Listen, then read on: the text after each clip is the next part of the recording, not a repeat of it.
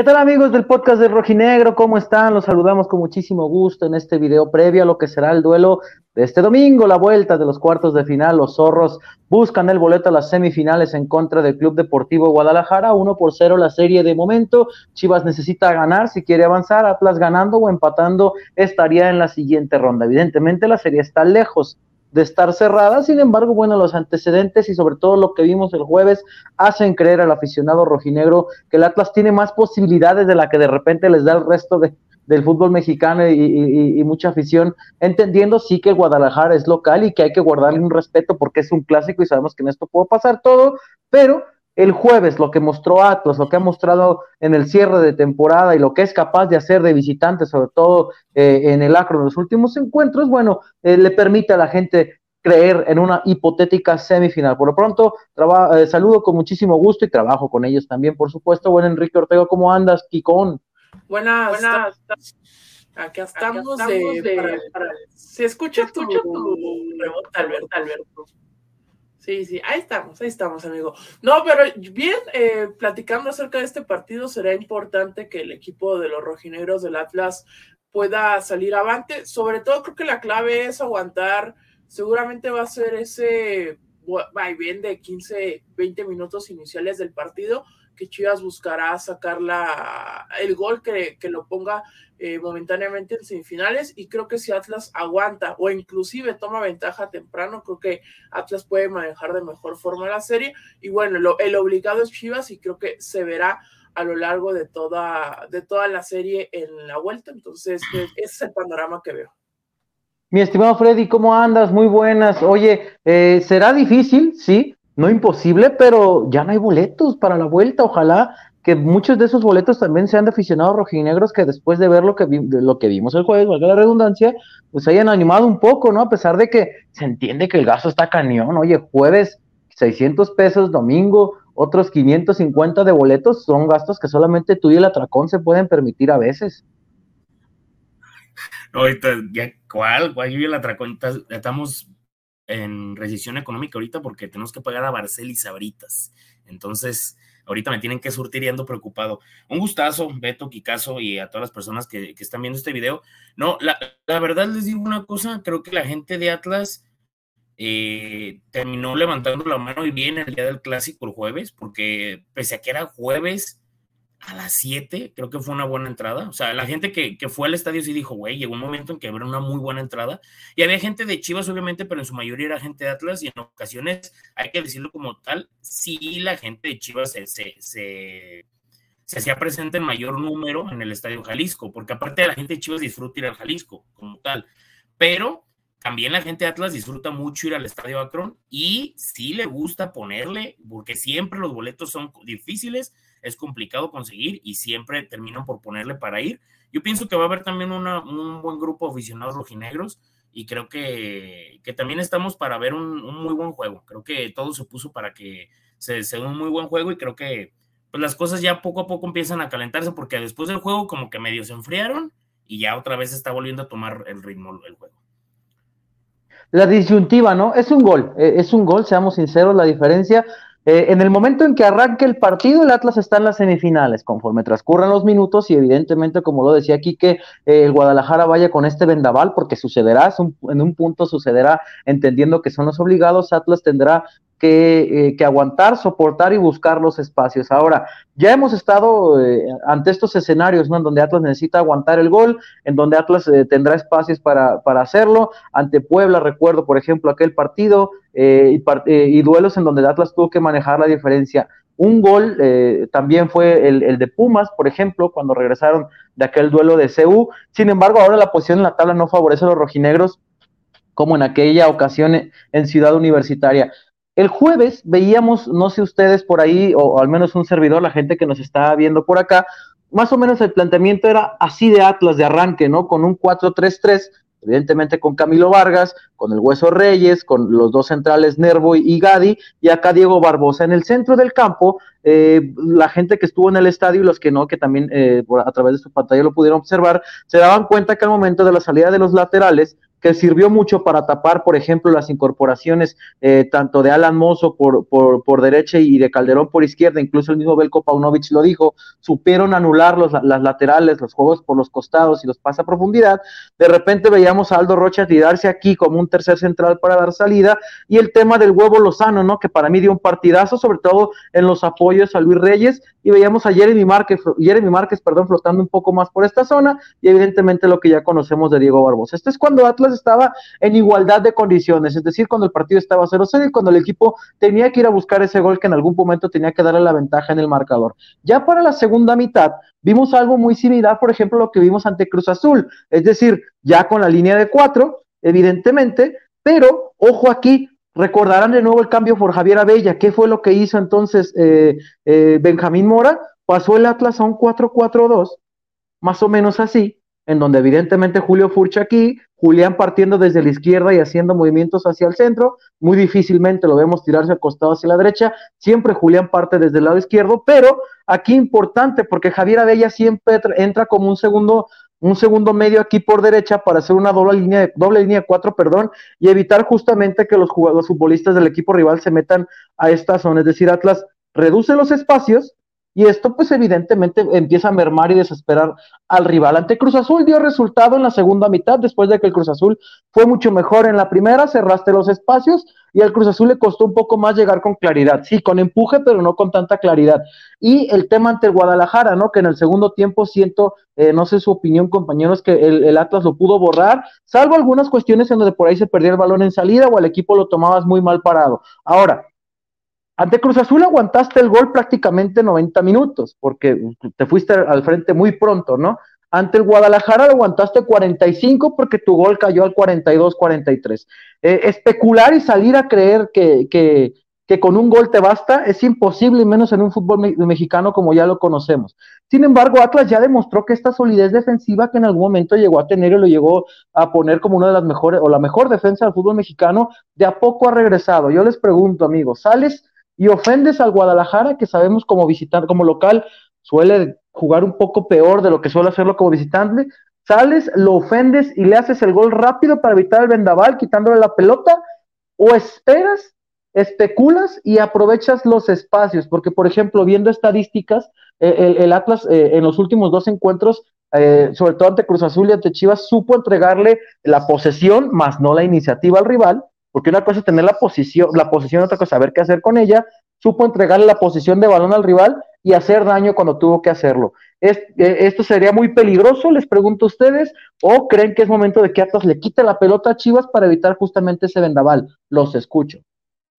Yo creo que tiene que ir con la misma idea de juego que salió el jueves. Me pareció bastante interesante lo que planteó Mora y que al final le terminó saliendo. Inclusive tuvo dos jugadas muy claras en el segundo tiempo, el mano a mano de Ociel Herrera y ya después el, el tiro al travesaño de, de, Julián Quiñones.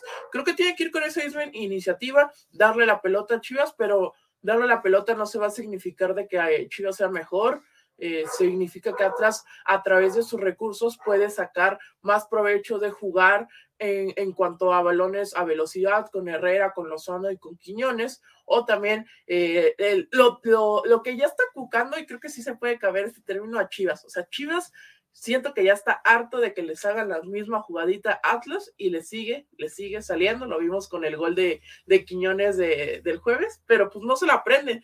Y viendo la, estaba viendo la repetición del gol, los dos iban con Quiñones, el Tiba Sepúlveda y Chiquete Orozco iban con, con, con Quiñones, en, en, el momento que ven que se abre, ya los dos se van con Furch y dejan solo a Quiñones. Entonces ahí dejó el hueco y creo que va a ser interesante. Del, del, lado de Chivas, yo no sé porque ya lo están diciendo mucho, que lo de, lo de Briseño, que lo utilicen y todo, pero pues puede ser arma de doble filo para Chivas si terminan usando a Briseño en el partido de, del, día de, del día domingo.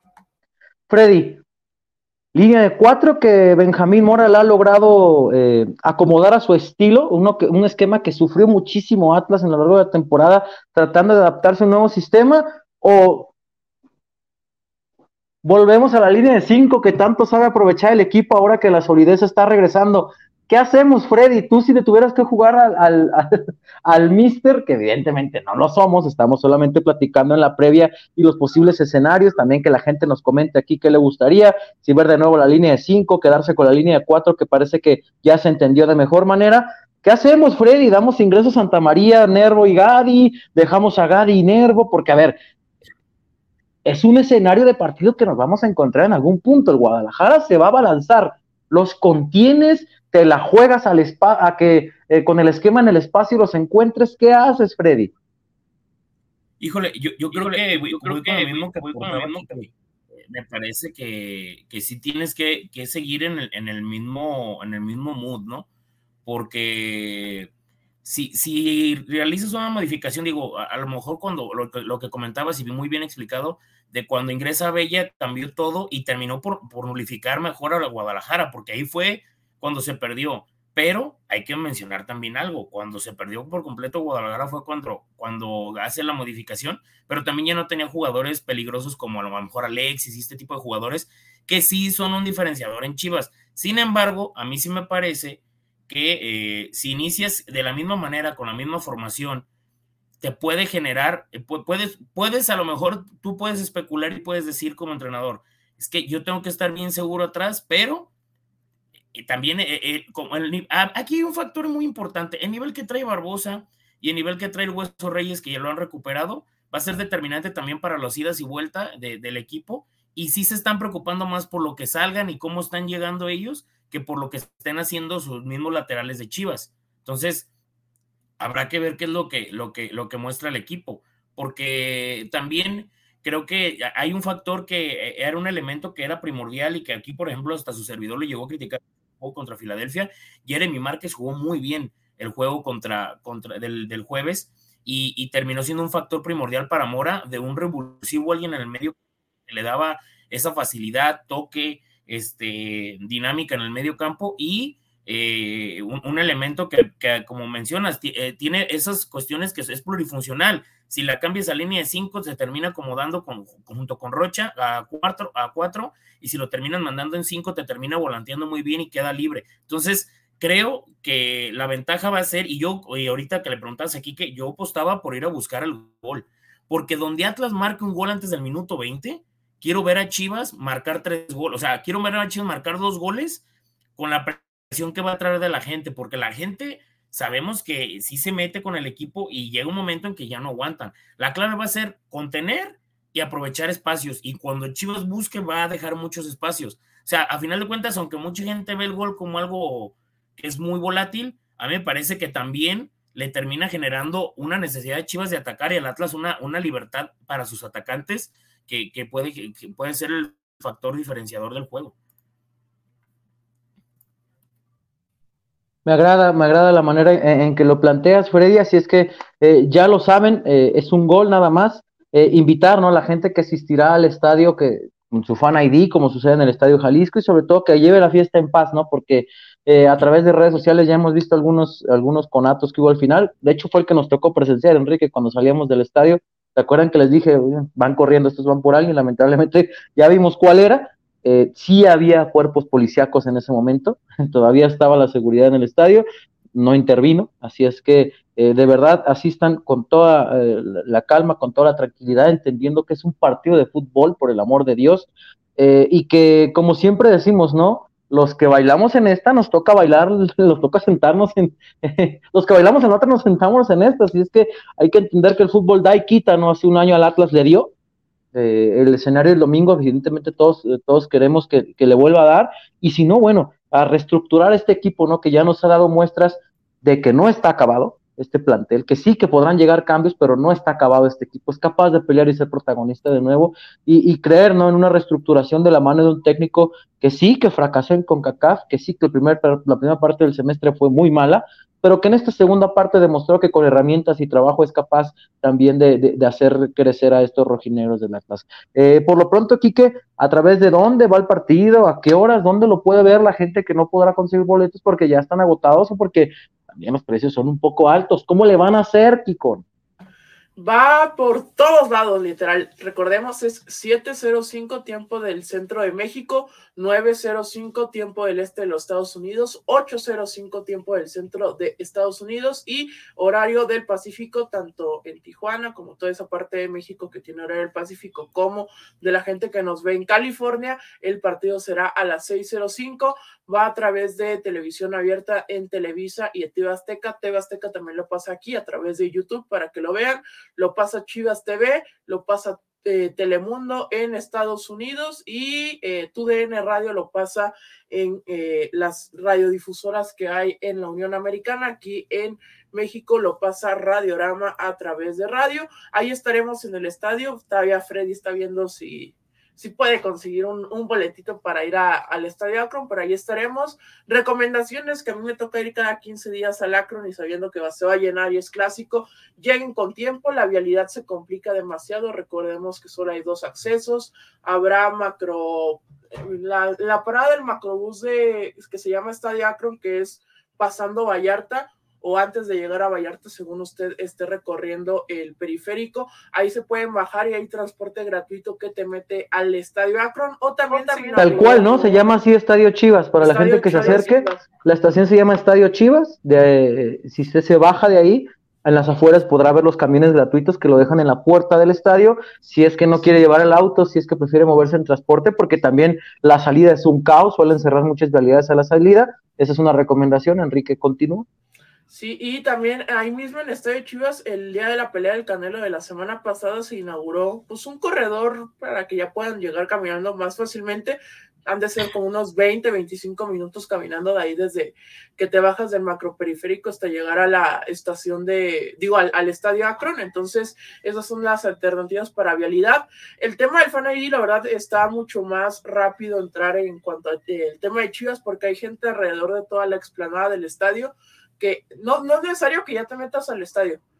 Registras tu fan ID, te ponen una pulsera o un sellito y ya sigues tú con tu previo afuera, comiéndote algo, tomándote algo, y ya nada más que entras, enseñas tu pulsera o tu sellito y en automático entras. Entonces, esa es una buena alternativa que está haciendo el equipo de Chivas para que no haya aglomeramientos en la entrada por el tema del Fan ID. Entonces, esas son las recomendaciones para la gente de Atlas que pues tiene obviamente rato que no va al, al Estadio Akron y que seguramente estará haciendo presencia este domingo.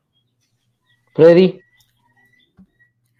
No, pues vámonos a la gente, eh, eh, como mencionaste, y creo que fue muy claro, digo, eh, que lo tomen como lo que es, digo, yo sé que es más que fútbol y, lo que la gente tiene de pasión por el equipo es en ocasiones desbordado, pero que no haya violencia, que, que mantengan la calma, que sea cual sea el resultado, disfruten del juego, porque al final de cuentas, siempre, siempre digo, él, me dio mucha risa y digo, a hacer un comentario así rápido, que vi que algunos aficionados del Atlas hicieron como un meme de la, de la parte en la que, de Hooligans, que es una de mis películas favoritas, cuando les, les toca Millwall a la gente del, del, del West Ham en FA Cup, y lo modificaron y pusieron el rival del Atlas es Chivas, entonces como que se emocionaban, entonces hay que disfrutarlo así como un clásico y no, no, no llegar a otro punto, y bueno, que, que ojalá el equipo rojinegro termine por, por, demostrar y, hacer una buena actuación, que eso podría ser como una cereza en el pastel en el proceso de Benjamín Mora y que, bueno, que salga a lo mejor tanto como para ustedes, compañeros, que, que sí les toque ir a chambear, como para su servidor si llega a estar allá, este, que, todo sea lo mejor, eh, porque la verdad mm, son partidos complicados laboralmente y este, que también se tienen que disfrutar como aficionado y uno tiene que verlo como esa manera, ¿no?